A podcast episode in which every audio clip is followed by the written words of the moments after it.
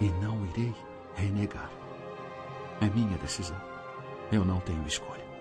Deus me ampare.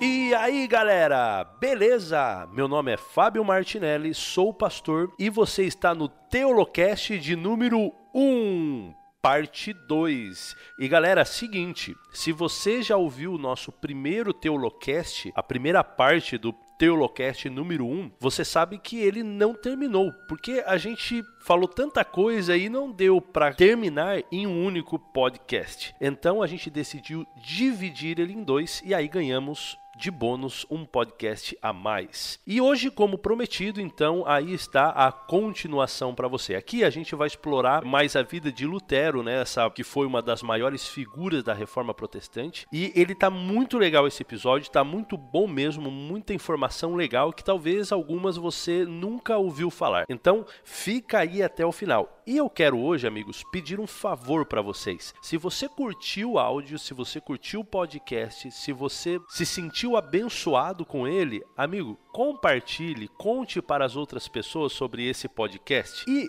também anime a outras pessoas que talvez não conhecem essa forma de mídia, o podcast, para que também escutem, para que também entrem nessa vibe. Então ensinem eles, vai lá, baixa para eles o aplicativo no, no, celular, ensina eles a baixar no computador, a passar para o celular, enfim, faça com que essa mídia prolifere porque tem sido uma bênção para as pessoas. Eu sou muito abençoado, eu acompanho muito podcast de teologia e para mim é realmente uma grande bênção, eu aprendo muito com isso. Então, compartilhe. Fica aí então com o nosso com o nosso Teolocast de número 1, parte 2.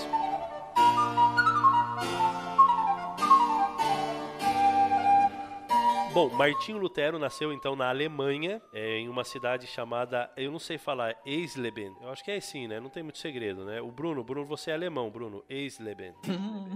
não sei nada de alemão. Eisleben, ele nasceu na Alemanha no dia 10 de novembro de 1483. Os seus pais eram pessoas muito simples, trataram seus filhos muito bem, sem muita é, severidade, essa severidade da igreja. Eles eram religiosos, só que bem, bem tranquilos. Era uma família pobre, mas eles se mudaram de cidade. Eles que cidade que eles se mudaram mesmo? Que o pai deles se mudou? Eu não lembro agora. Eles se mudaram para Mansfeld. Eu também não sei se é assim que fala, mas Mansfeld. Ali em Mansfeld, o pai dele era mineiro, né, minerador. Ele alcançou então alguma uma prosperidade ali. Ele começou a crescer financeiramente ali. Foi aí então que ele sonhou dar para o filho dele, Martinho Lutero, o futuro de advogado e colocar então esse menino na Universidade de Direito. Lutero ingressou na Universidade de Erfurt em 1501. Era uma das melhores universidades alemãs que existia, se não a melhor universidade que existia na Alemanha. Ele se apaixonou muito pela música, pela arte, tanto é que ele estudou arte, né? Ele, ele se formou em, em artes também. Ali na Universidade de Direito, ele se apaixonou muito também pelas línguas antigas. Então você tem ali ele começando a estudar então o grego, o hebraico, o latim e aí essa teologia aí foi algo que começou a tomar conta dele. E como que foi que aconteceu? Porque assim ele começou fazendo direito, certo?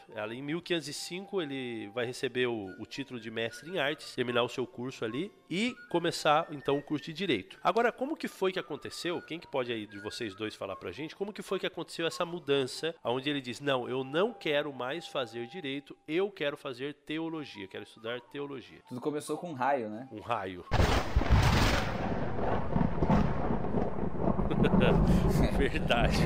Diz que quando ele ainda era estudante de direito, ali no ano 1505, ele estava junto com um amigo dele ali, uma tempestade, caiu um raio muito próximo no lugar onde eles estavam passando, e aí ele se aterrorizou com aquilo, ele entendeu aquilo como um chamado de Deus, né? chamado bem delicado, para que ele se tornasse um monge. E aí foi que ele largou a faculdade, ele entrou então para um convento que era um, convento agostiniano, né? Seguia ali os, a linha linha de pensamento, as ideias do Santo Agostinho, que até é um. Agostinho tem um, um tema legal aí para um outro podcast, né? Não vamos falar nele aqui, mas ele foi um cara que influenciou bastante o, o pensamento cristão, né? Então ali ele, ele começa a, a se dedicar a uma vida assim de abstinência de tudo, né? E meditação, tinha muito aquela questão da, dos flagelos, né? Muita oração, muita leitura era uma vida totalmente desprendida dos prazeres mundanos, dos prazeres seculares. Então era tudo que eles entendiam que agradava a Deus, tudo que eles entendiam que era sagrado, eles se dedicavam exclusivamente a isso. E ali então que Lutero ele começou a, a entrar então no, no estudo da, da, teologia, no estudo mais profundo da Bíblia. Então foi ali que ele deixou de ser um aspirante, né, um bacharel em direito, e se tornou um frade. Quando ele começou a fazer esses estudos, ele começou a meditar na palavra, até por conselhos de um de um dos, dos altos ali, né? Do vigário geral chamado Staupitz. Ele começou a estudar, estudar, estudar, mas mal imaginava que esse vigário geral, mal imaginava ele que ao, ao, ao influenciar Lutero a estudar e meditar a palavra de Deus cada vez mais, ele encontraria na palavra aquilo que estava totalmente mudado na realidade. Então, quando ele começa a estudar, quando ele, quando ele começa a comparar aquilo que ele está estudando na palavra com aquilo que ele vê na realidade é, naquele momento que ele vai para Roma e tal, ele de certa forma ele é incumbido a ter alguma coisa errada aqui. Então, devido à influência desse vigário a fazer com que ele estudasse a Bíblia, acabou sendo um tiro pela culatra, né? Ele acabou vendo que a igreja não estava não tava indo certo, uh, pelo caminho certo. E ele na faculdade, ele se torna um gênio, né? Ele já é um cara assim bem proeminente em pouco tempo, né? Ele é ordenado, em pouco tempo ele passa pro doutorado, ele se torna um doutor, colocam ele ali agora em Wittenberg, né, como professor de da universidade Universidade de Teologia ali de Wittenberg, e ali ele vai ser a casa dele quase que para sempre ali, né? Então você tem uma, uma pessoa extremamente capacitada para a obra da qual eu acho que Deus já havia designado para ele. Né? Vamos falar um pouquinho dessa crise espiritual, já que a gente entrou nessa questão de quando ele começou a estudar as escrituras. Vamos falar sobre a crise espiritual. Mas, cara, é muita coisa para falar de Lutero, né? É impressionante. Eu já tô pensando aqui em outra coisa, como pano de fundo também, né? Porque se você olhar essa questão é, essa influência de Lutero nas escrituras, nos, nas línguas originais das escrituras, elas vêm também de um contexto histórico que ele estava vivendo ali, que era a questão dos humanistas, né? Os humanistas, eles eram um movimento ali de intelectuais aonde eles tinham é, esse ad fontes ou a volta às fontes, né? Você estudar realmente das fontes e não esperar uma interpretação de alguém. Então ele sofria já essa influência do, do, humanismo dessa época. Aí. Então, a partir dessa influência, ele vai às escrituras, então ele vai ter essa crise espiritual nas escrituras. Por quê? Antes, como Lutero vivia na condição da teologia que foi ensinada, da tradição teológica que foi ensinada para ele, essa, essa tradição que era aí punitiva, onde ele ficava é, sofrendo psicologicamente e espiritualmente, por quê? Porque tentava alcançar um tipo de perfeição, um tipo de justiça, tentava alcançar alcançar a graça desse Deus de uma maneira pessoal, com seus esforços pessoais, e ele percebia que não encontrava. Ele não encontrava essa certeza de salvação e não funcionava para ele tudo aí. Então ele tinha medo do inferno. É, existem relatos, inclusive, que diz que ele,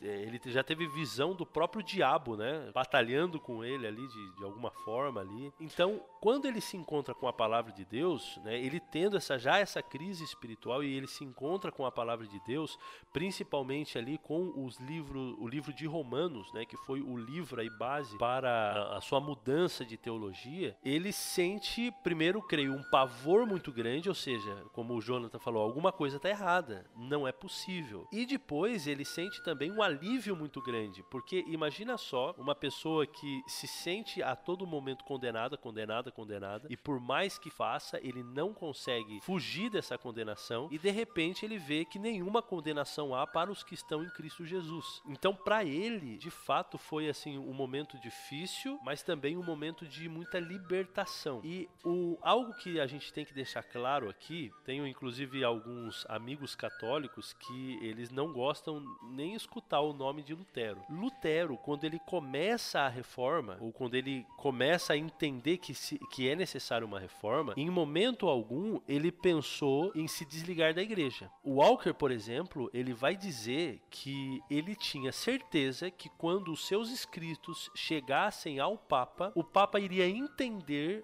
os abusos que a igreja estava fazendo. E o Papa iria aí como que ter assim essa, essa sabedoria, esse bom senso de entender que a igreja de fato precisava de uma reforma. Então ele não estava preocupado assim, dizer, ai nossa, o que que ele. Não, para ele estava muito claro. Tranquilamente o Papa, ah sim, uau, como eu nunca tinha pensado isso na minha vida. Muito obrigado, Lutero. Vamos sim fazer todas essas reformas que você está propondo aqui. É, infelizmente a gente sabe que não foi isso que aconteceu. Não foi. Tanto é que quando você, quando você vê a história e vê o que Lutero passou antes de, de iniciar essa, essa, esse desejo, né, mesmo de reforma interna, é, você vê que ele tem, que nem você comentou, um dos livros que mais influenciaram ele foi Romanos, mais especificamente ali no capítulo 1, verso 17. Mas também tem outros livros, e você consegue encontrar isso no livro História do Cristianismo de Cairns, que ele também é influenciado pelo livro de Salmos, pelo livro de Gálatas e também pelo livro de Hebreus. Então você vê que esse estudo da palavra não se baseia apenas em um verso, não se baseia apenas em ali um insight, alguma coisa, mas ele consegue encontrar em toda a palavra de Deus é,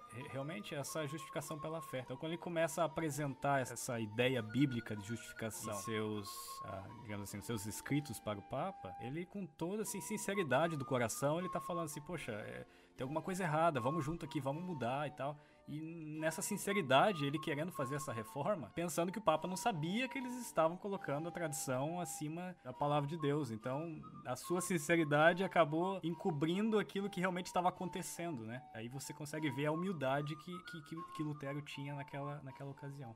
Mas eu, eu não sei se eu se eu consigo ver assim o, o Martinho Lutero tão, sei lá, inocente como essa questão de que ele cria que o Papa ia se converter, ia mudar suas ideias. Os desenhos da época, né? Tem aqueles, aqueles desenhos do Lucas Cranach, né? O, o velho, e ele fazia os.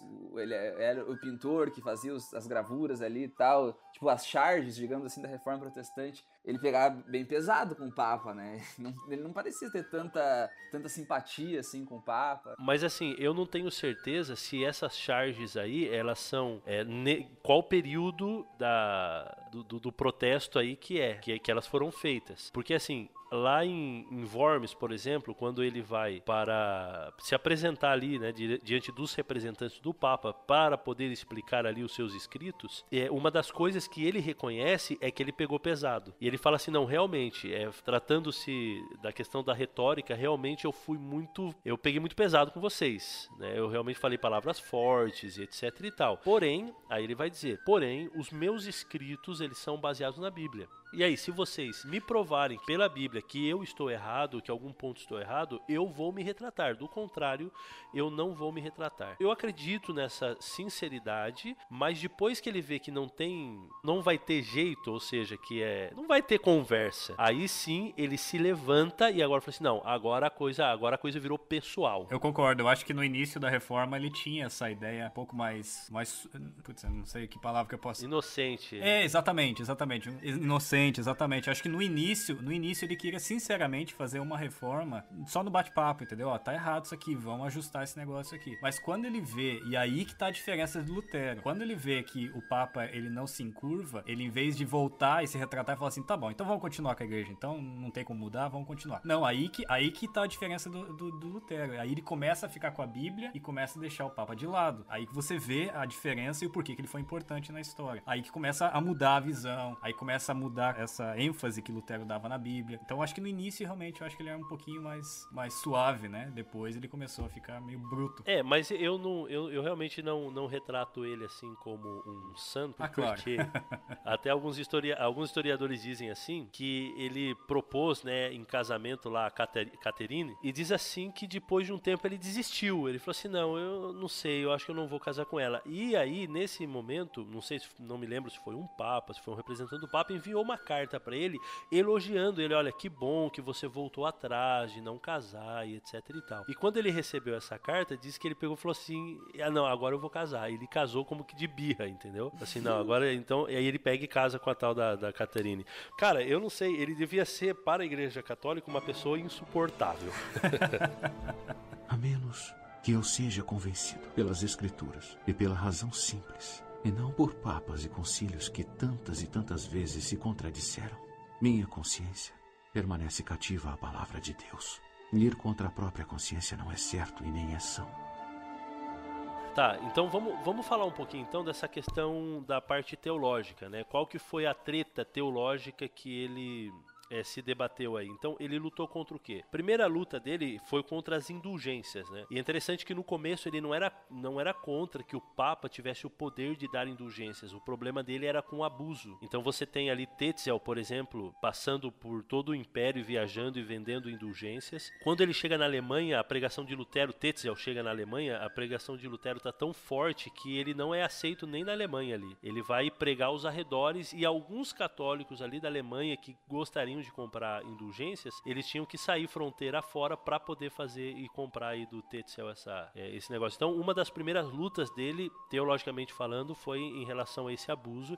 Depois ele vai reprovar totalmente né, a, as indulgências e o poder de perdão de pecados concedido pela igreja, essa questão do poder romano. Mas, a, como a gente já, já comentou aqui, a questão teológica mais forte para ele é a questão da graça, da salvação. Porque a igreja católica ela tem essa teologia de que para você alcançar alcançar a graça, você é salvo pela graça, né? Mas para você ter o seu pacotinho de graça para os pecados que você comete, você tem que fazer alguma coisa. Então, quem diz o que você tem que fazer é a igreja. Então, ó, você tem que caminhar tantos quilômetros com uma cruz nas costas, tem que subir a igreja, as escadarias da igreja de joelhos, você tem que é, dar dinheiro, você pode comprar esse pacotinho de graça e tal. É, então, para você ter essa a graça desse Deus que está irado, está muito pé da vida com o seu pecado. E aí vem Lutero Lutero e ele vai estudar o livro de Romanos, principalmente, Gálatas e até Salmos. Ele vai encontrar a graça de Deus ali no estudo dele dos Salmos. Então, quando ele se encontra com isso, ele vai dizer: Não, peraí, só existe uma maneira de eu me salvar e não é por aquilo que eu faça. É, ou seja,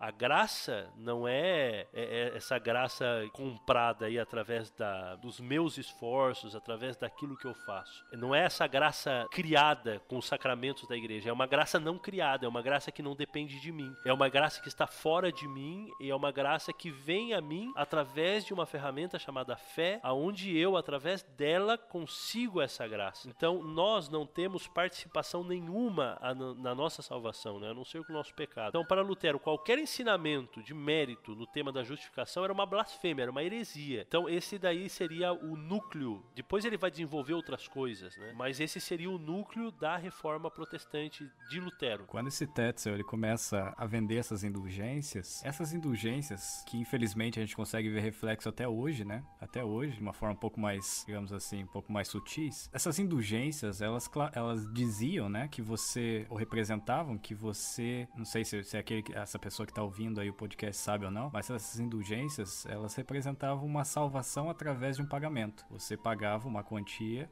e aí você poderia ser salvo. E essas indulgências, diziam eles, que elas eram tão poderosas, tão poderosas, que elas apagavam seus pecados. E se você pagasse um pouquinho a mais, elas apagavam pecados que futuramente você ia cometer. Então você já estava limpo do passado, limpo do presente, e se você fizesse alguma coisa no futuro, pode ficar tranquilo que vai estar tá tudo limpo e tá salvo. Então imagina, a igreja ganhava muito dinheiro com isso, e Lutero, que não era besta nem nada, quando ele olhava isso daí, ele ficava assim, abismado, misericórdia, mas o que, que é isso aí? Está totalmente errado. Uma, uma, uma, leitura ali simples da palavra de Deus, você consegue ver que a salvação é, é pela fé, como você disse. Então, em meio a essa briga teológica toda aí, você vai ter, por exemplo, um, um amigo de Lutero que chamava João Mayer Dieck, era um antigo amigo de Lutero da, da universidade. Ele vai escrever uma resposta a Lutero, concluindo que ele estava seguindo o caminho da heresia. Depois de réplicas e tréplicas, né, entre Martinho Lutero e esse é, João Meyer aí, Martinho Lutero, então, ele é finalmente chamado a se apresentar uh, em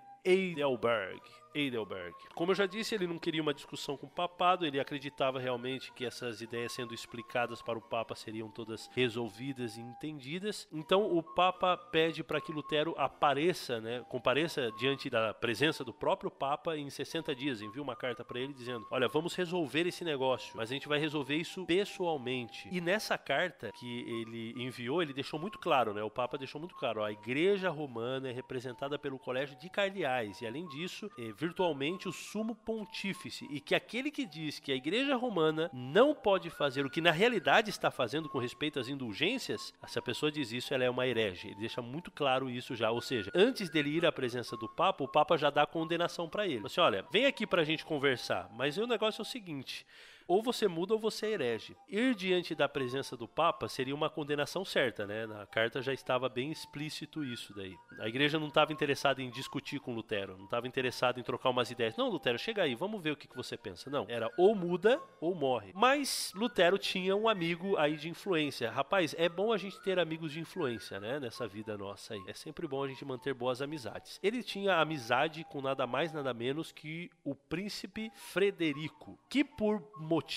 também, por alguns motivos, ele se simpatizava com Lutero e até se orgulhava de Lutero, de ter aí o professor da faculdade aí, do seu reino aí, tão corajoso e etc e tal. Mas é claro que o príncipe Frederico, ele também tinha outros interesses, que não era somente a questão religiosa, né? Então lembra que a gente falou que o império, né, os reis políticos, eles estavam em, em um tremendo descontentamento com essa supremacia papal. Assim que quando os reformadores eles começavam a lutar por uma causa que era de alguma forma benefício para eles, existia ali também um apoio. É, foi feito um pedido para que Lutero não comparecesse na presença do Papa, mas que essa reunião acontecesse num lugar neutro, um lugar assim que né, fosse aí café com leite, né? Nenhum nem outro. Vamos num lugar aí no meio do caminho. E foi escolhido então a Augsburgo, onde foi feita essa reunião com um representante do Papa. O Papa não veio, né? Foi mandado aí um representante e assim foi feito. E nesses encontros foi feito um pedido, como já imaginado, para que Lutero se retratasse de todas as heresias que ele pregava. E nós sabemos que Lutero realmente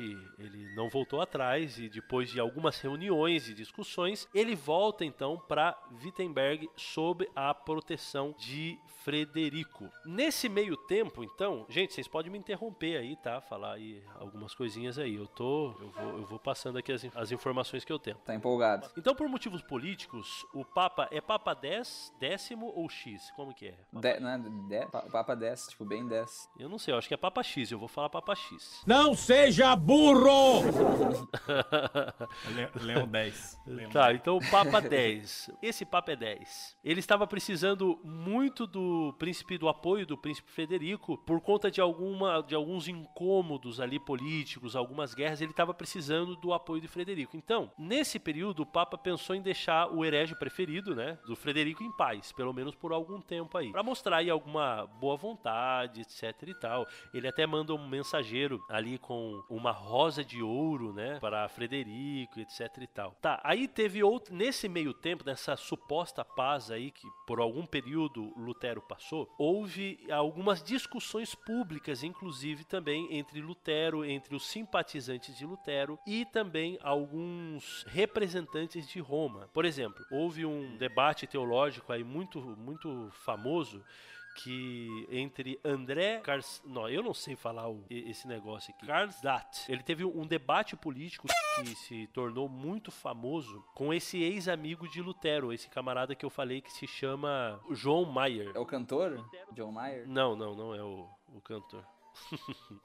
E Lutero entrou no meio também dessa discussão pública teológica aí, e em meio a esse debate caloroso aí que aconteceu, Lutero ele se pronuncia publicamente o seu apoio às ideias, por exemplo, de João Hus, e também diz assim que o concílio, que foi o concílio de Constança, que condenou John Hus a, a morrer aí, como a gente já falou, ele, ele condena o concílio. Nossa, isso daí foi um sinal de vitória pro, pro Mayer. Por quê? Porque isso implicava numa total separação do sistema eclesiástico eclesiástico. Ou seja, ele estava dizendo que a igreja, que os papas, eles não tinham o direito de fazer o que estavam fazendo. Ele fala que os concílios, que era a maior autoridade, né, quando se juntava um concílio, era a maior autoridade da igreja, que os concílios não tinham também autoridade de dizer e fazer e decretar o que estavam fazendo, dizendo e decretando. Para ele, agora o que, que faltava? Uma carta de excomunhão e uma condenação. Então, a partir desse momento, as ideias de Lutero, ela, ela começa a se cristalizar, porque aí Lutero vai comprar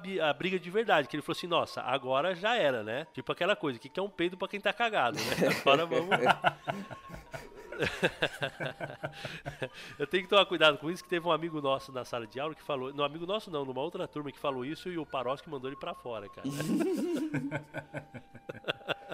Então, agora ele começa a comprar a briga de verdade. É, ele vai ter agora o apoio dos partidários humanistas, que era essa galera do Ad Fontes, né, da volta às fontes. Ele começa agora, de fato, pensar no seu chamado, né, para essa revolução, para essa reforma, é como uma libertação da Alemanha de um sistema aí de controle papal que ele estava começando a considerar também como anticristo. Realmente nessa época aí. Em 1520, então, no auge dos seus esforços de uma reforma, ele vai começar então a escrever alguns tratados. Nesse ano de 1520, ele vai escrever três tratados que foram os tratados mais importantes, talvez, dos escritos, dos tratados que ele já escreveu. Então ele vai escrever o primeiro, que é o Nobreza Cristã na Nação Alemã. Nele ele vai fazer muitas reivindicações, ele vai falar da pretensa superioridade do estado espiritual sobre o temporal, é, pois todos os crentes são sacerdotes pelo batismo, ou seja, você não precisa depender do sacerdote para receber a graça e, e sacramentos, etc e tal. É, a ideia do sacerdócio de todos os santos, né, que é essa, essa ideia anterior que eu, que eu disse aí, ela também vai solapar a ideia de que somente o Papa tem condições de interpretar as escrituras, ele vai então querer colocar na mão do povo as escrituras. A ideia de que o Papa pode convocar um concílio reformador, não, isso daí é que apenas o Papa pode fazer isso. Então, para ele também os concílios da igreja, ele descarta tudo isso daí. As nomeações, taxações papais deveriam ser frenados, cargos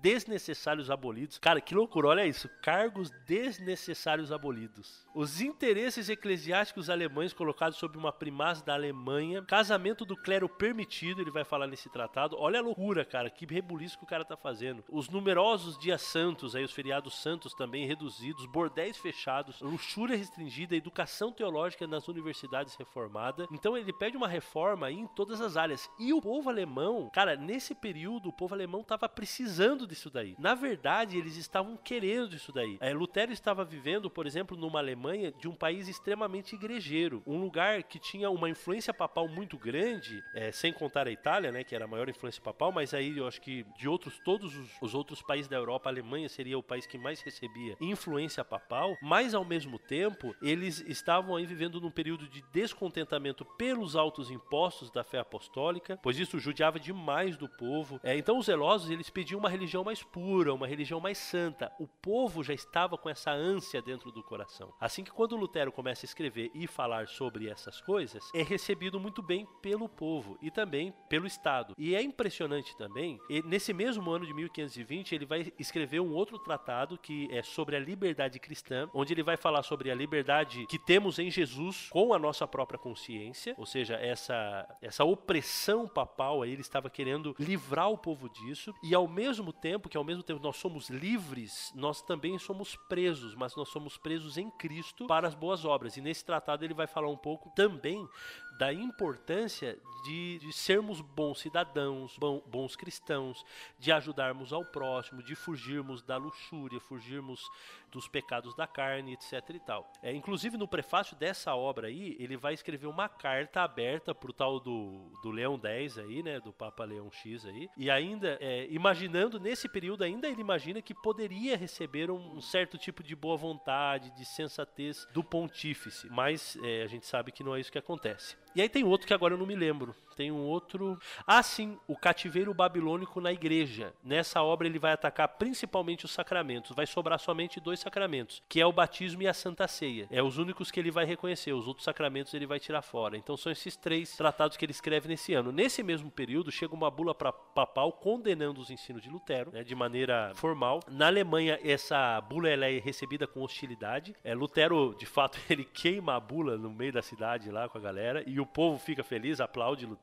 por queimar essa, essa bula ali. O, o Frederico também fica feliz e mais orgulhoso ainda do seu herege preferido aí. É, então estava ficando claro que a Alemanha ela estava em rebelião eclesiástica. A situação aí ela, ela realmente ia ficar feia entre a Alemanha e o poder papal. Ia ser necessário de uma intervenção das maiores autoridades do império. Nesse meio tempo foi escolhido um novo imperador no lugar de Maximiliano. Ficou então o conhecido seu neto, neto de Maximiliano, que foi o Carlos V esse que ficou bem bem famoso. É, para resolver o caso de Lutero, ele vai convocar o famoso concílio de Worms. E aí nós chegamos numa parte bem tensa. E, cara, para mim a parte mais emocionante. Quem já assistiu o filme de Lutero, para mim essa é a parte top, o clímax aí. Eu fico louco nessa parte aí, porque eu acho muito legal. Lutero peitando a galera mesmo, sem medo, sem medo mesmo. Isso aí para mim é loucura. A dieta de Worms é o momento. É, é, tu colocou aqui todos os outros momentos que teve em que ele. No momento que ele foi chamado, teve outro momento que ele deu a desculpa, né? Mas agora é o. Podemos dizer assim que é o duelo final de todo esse final, não, né? Mas seria o clímax da história de, de Lutero, da sua rebelião com a Igreja Católica, do seu, da sua controvérsia com a Igreja Católica. Podemos dizer que a, a batalha final, aquele momento que todo mundo espera, né? Da história, seria essa a dieta de Worms. E nessa dieta de Worms aí, é, o certo falar é Worms, viu, Lurch? É Worms? É Worms. Worms é o joguinho. Né? Errou! Viu, mas só, só, uma, só uma coisa, eu acho que a gente pulou uma parte aí, né? Que é quando ele, quando ele coloca as 95 teses, né? Ah, é verdade. Ô, oh, louco, cara. Nossa, é verdade. Que feio, cara. Que feio. Não, vamos, vamos. Apaga esse áudio e vamos começar de novo. É. Chega, cara. ah, tá.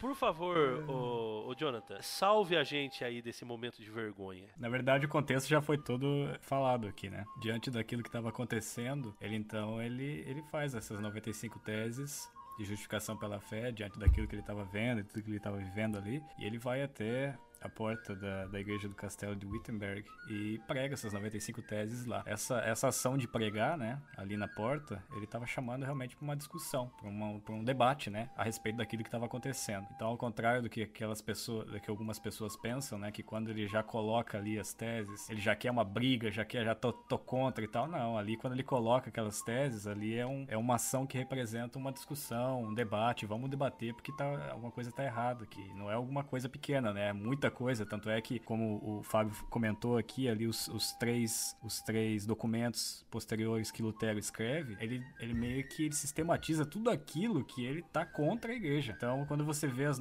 as 95 teses de justificação pela fé, ele foca mais ali com relação à indulgência. Mas quando ele escreve essas três, esses três documentos, ele meio que abre um leque mostrando realmente o que, que tá errado. E é muita coisa que tá errado. Mas, evidentemente, a justificação pela fé é o assunto principal ali sobre a salvação, né, das pessoas. Então, foi, foi isso que aconteceu. E uma coisa muito, muito interessante que acontece paralelo a esse momento ali, né? Da, paralelo não, foi um pouquinho antes, mas na história ali, né? Praticamente junto, acontece o, a invenção, 1450, da prensa por Johann Gutenberg, né? E isso permite com que as ideias de Martinho Lutero, elas não fiquem só ali na região onde ele se encontrava, mas vai por toda a França, não só na Alemanha, ele vai por toda a França, Inglaterra, Itália, algo que sem a prensa não seria possível. Então aquilo ali começou a abalar a Europa inteira, né? É uma evidência que você vê que Deus ele estava guiando a história para que culminasse realmente naquele período. Não que a reforma se focasse somente em Lutero, mas tudo culminou para aquele momento. Não, porque sem a prensa não, não teria tido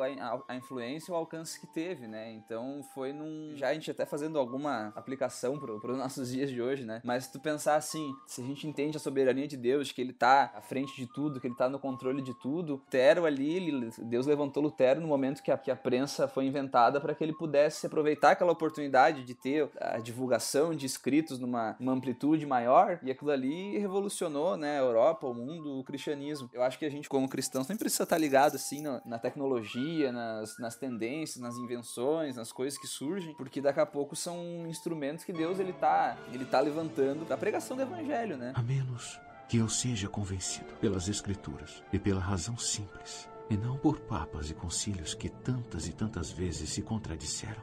Minha consciência permanece cativa à palavra de Deus. Ir contra a própria consciência não é certo e nem é são. Bom, vamos voltar então para, o concílio de Worms, para a dieta de Worms. Carlos V, então, ele convoca esse concílio aí para conseguir resolver esse caso Lutero. Além disso, também ele quer amenizar todo o problema que Lutero trouxe, né, essa proposta de reforma. Além de resolver todo esse problema, ele também quer conseguir o apoio papal, porque ele estava vivendo uma crise eminente aí. Não vamos falar aqui, mas eh, havia alguns problemas ali políticos. E ao mesmo tempo, ele também tinha que ser cauteloso, porque também ele não podia perder a simpatia dos alemães, né? Né, que estavam aí praticamente todos com Lutero, né? Hashtag somos todos Lutero. Assim, Lutero ele vai para Worms sobre a proteção de um salvo-conduto. O que, que é um salvo-conduto, gente? Expliquem aí. Salvo-conduto, então, é uma carta.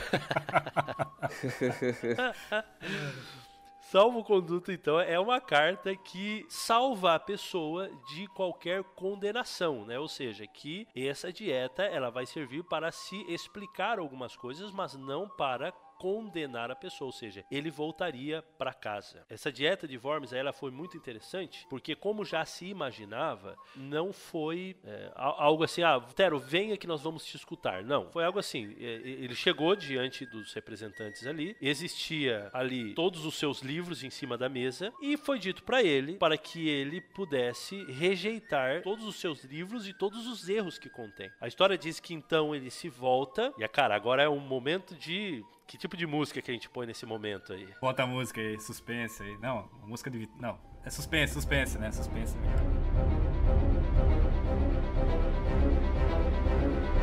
E aí então ele vai dizer que se me convençam mediante testemunho das escrituras e claros argumentos da razão, porque não acredito nem no Papa, nem nos concílios, já que está provado a miúde que estão errados, contradizendo-se a si mesmos, pelos textos das sagradas escrituras que citei, estou submetido à minha consciência e unido à palavra de Deus. Por isso, não posso nem quero retratar-me de nada, porque fazer algo contra a consciência não é seguro nem saudável. De acordo com a, tradução, com a tradição, Lutero então proferiu as seguintes palavras: Não posso fazer outra coisa. Esta é a minha posição, que Deus me ajude. Cara, quem não se arrepiou agora, pede o rebatismo. que loucura. Quem não está chorando agora? Cara, cara, ô, oh, você tá louco, cara. É muita loucura. Então, aí você tem aí, nos dias seguintes, né, seguindo-se então as conferências aí, para determinar qual ia ser o destino de Lutero. E antes que qualquer decisão fosse tomada, o nosso amigo Lutero, muito esperto, o que que fez? Picou a mula. Foi-se. Partiu. E aconteceu algo interessante, né? Porque no meio do caminho ele foi sequestrado, cara. Nossa, foi sequestrado. E agora?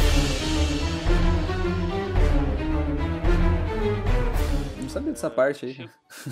Sério? Esse Walker fala, o Walker fala até da cor da cueca do Lutero, cara. Se você ler Não, o Walker ele é bem detalhista mesmo, assim. O Walker ele, ele manja dos Paranauê. Então, mas ele foi sequestrado, ele, que eu saiba, ele deu uma sumida assim, mas não sei, achei que ele, que ele tinha fugido. Conta aí que essa eu não conhecia.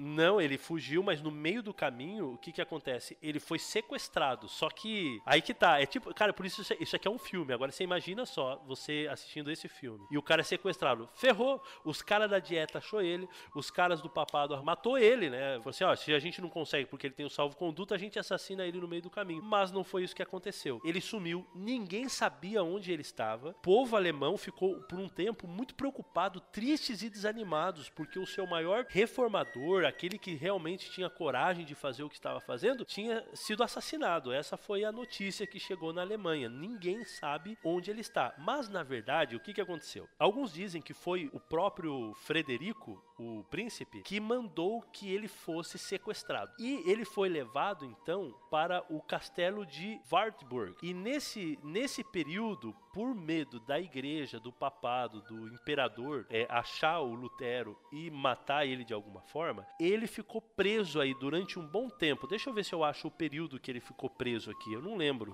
Uh, deixa eu ver aqui. Ah, ele ficou um ano, cerca de um ano preso, tá? Achei aqui, achei. Então, Lutero ele vai ficar preso nesse castelo um ano. Ele chamava esse período do seu deserto ou Patmos é, sua, sua ilha de Patmos. E foi nesse período aí que ele fez, cara, o cara era um gênio, né? Em menos de um ano, ele traduziu o Novo Testamento. Foi nesse período que ele traduziu o Novo Testamento para a língua alemã, do grego para o alemão. Já existia já antes uma tradução, mas dizem que era uma tradução muito tosca, sabe? Uma tradução bem, bem complicada, assim, que não ajudava lá tanta coisa. E Lutero, ele vai fazer meio que Novo Testamento na linguagem de hoje. Então, vai ser um, uma tradução muito acessível ao povo, onde o povo conseguiria ler e conseguiria entender também essa tradução. Então, muito bacana, muito legal assim essa, essa parte da vida de Lutero. Depois ele vai voltar aí de, de, de Wittenberg e continuar a sua obra de reforma. A menos que eu seja convencido pelas escrituras e pela razão simples, e não por papas e concílios que tantas e tantas vezes se contradisseram. Minha consciência permanece cativa à palavra de Deus. Ir contra a própria consciência não é certo e nem é são. Gente, eu acho que não tem mais como a gente continuar, senão vai ficar. A gente teria muita coisa para falar de Lutero, né? Você vai ter, é, por exemplo, a Guerra dos Camponeses, que seria uma, algo muito bacana da gente falar também, assim, que seria uma contextualização histórica de, de algumas coisas também foram importantes para a continuação da reforma. A reforma protestante ela continua aí é, com Lutero, obviamente depois de Lutero, mas é, não vamos ter tempo de falar muita coisa. Então a gente vai terminar aqui com um apelo aqui da nossa parte do nosso clímax aqui, que foi a dieta de Worms, um apelo para você e para mim e para você, Lorch, para você, Jonathan, para nós aqui, como principalmente como pastores, é, nós termos essa consciência também da volta às escrituras, da volta às fontes, de voltar realmente a, a pautar a nossa vida não pela tradição, não por aquilo que os nossos pais nos ensinaram, não que está errado o que os nossos pais nos ensinaram. Eu sou filho de adventistas e meus pais me ensinaram na tradição cristã deles e não há nada de errado. O grande problema qual é? É quando a gente se esquece da palavra de Deus e baseia a nossa própria espiritualidade, a experiência espiritual da nossa vida naquilo que nós aprendemos de tradição, naquilo que nos foi falado. E isso ainda, infelizmente, a gente vê muito, porque no protestantismo a Bíblia está acima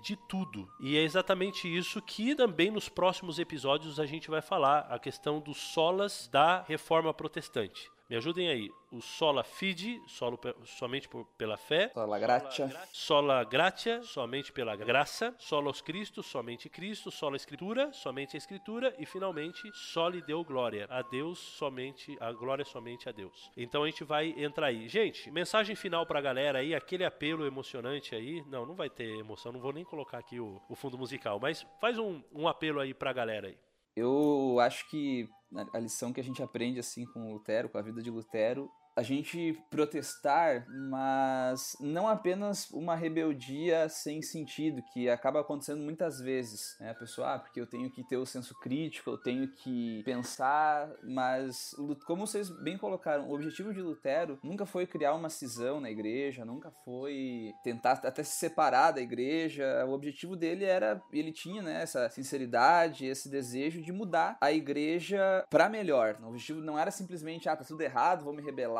vou sair disso aqui, vou xingar todo mundo. É, então, eu acho que com o Lutero a gente aprende assim de, de se protestar, de enxergar aquilo que está errado, mas sempre com um espírito de é, cooperatividade. Então, reconhecendo as nossas limitações, respeitando o que já foi pensado antes de nós, é, acho que é bacana a gente ter um senso crítico, analisar a igreja que a gente está inserido, o pensamento que existe entre os nossos irmãos, mas nunca com um espírito de rebeldia, um espírito de mudança, tentando melhorar para o crescimento de todos, para o crescimento da igreja. Eu sinto que, assim, pelo que a gente estuda a respeito de Lutero, esse era o espírito dele e esse, creio eu, que é o espírito da reforma protestante. Acho que uma lição que a gente pode tirar também do Lutero engatando com aquilo que o Bruno falou, é utilizar a Bíblia como base, né? Então, se você tem esse espírito de, de reforma, não reforme por aquilo que você pensa ou aquilo que você acha, porque disso tá cheio, né? Então, reforme por aquilo que tá escrito. Se você vê que as suas ações ou a ação do seu irmão, ele está baseado no achismo ou naquilo que foi passado de geração em geração sem uma base bíblica, eu acho que essa é uma lição que a gente pode tirar do Lutero se está na Bíblia, deve ser seguido. Deve ser seguido. Acho que a Bíblia é a nossa base para base de fé, base de, de, de ação, base de prática. É isso que nós devemos fazer, utilizar a Bíblia como a nossa base.